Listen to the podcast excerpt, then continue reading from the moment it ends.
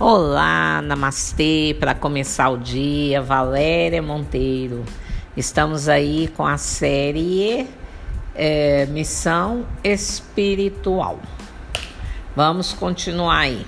O propósito de levar este assunto para o maior número possível de pessoas, que vocês possam também pesquisar, aprofundar é, tudo isso aqui é embaçado dentro da ciência, dentro da neurociência, dentro de todas as pesquisas que já foram feitas e comprovadas.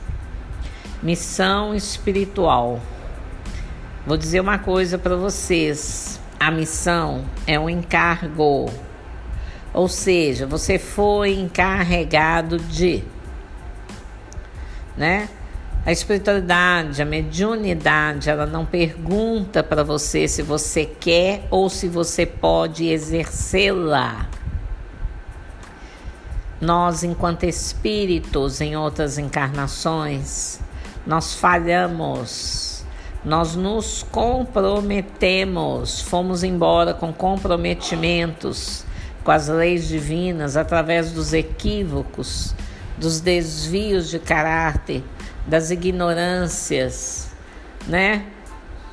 E fora das ações, atitudes, pensamentos, sentimentos negativos que carregaram e recarregaram o nosso corpo espiritual e então chegamos no plano espiritual após a morte do corpo físico e lá imploramos para virmos com a missão espiritual de viver e aprender a fim de errar menos, acertar mais, aprender, aprender na prática.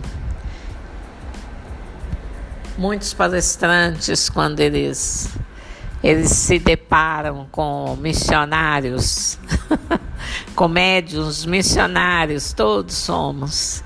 Então eles brincam: nossa, temos que rezar muito para vocês porque não é tão simples, não é tão fácil. Mas médium parado é igual água parada. Vira água de esgoto, começa a adoecer. Os infortúnios aí. A cobrança é grande, porque houve um combinado, tem que ser cumprido. Mediunidade, repito, é encargo. Você está encarregado de ser médium nesta encarnação. E depois lá do outro lado você combina o que você quiser, o que precisar. Mas se combinou para essa, precisa ser cumprido da melhor forma possível. Além de você ter que cuidar dos seus pensamentos, dos seus sentimentos, você também tem que dar o exemplo que médium ostensivo, ou seja, em que grau for, mas os ostensivos são mais cobrados, eles doam mais. Então, eles têm que estar prontos para atender a qualquer adversidade que bater em sua porta. Então, estudo é primordial, estudo profundo. Ah, eu li o livro. Não. Então volta agora e estuda o livro. Ah, estudei. Então agora volta e lê tudo de novo. Até entrar o conhecimento. Você veio aqui buscar conhecimento. Para praticar, vivenciar, praticar e doar. Lembra? Aprender para doar, para servir, estar a serviço da vida. Então não há muita escapatória, não a gente veio com essa, essa tarefa profunda aí.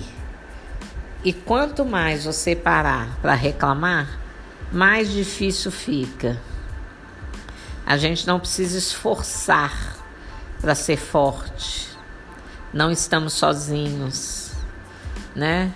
Muitas vezes o momento requer muita paciência, porque o processo é longo, é delicado você é testado constantemente pelas pessoas, E você precisa aprender a levar a sua alma à altura que a ofensa não te atinja.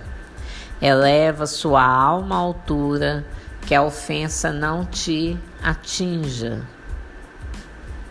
Vamos ficar por aqui. Amanhã tem mais. Namastê, namaskar.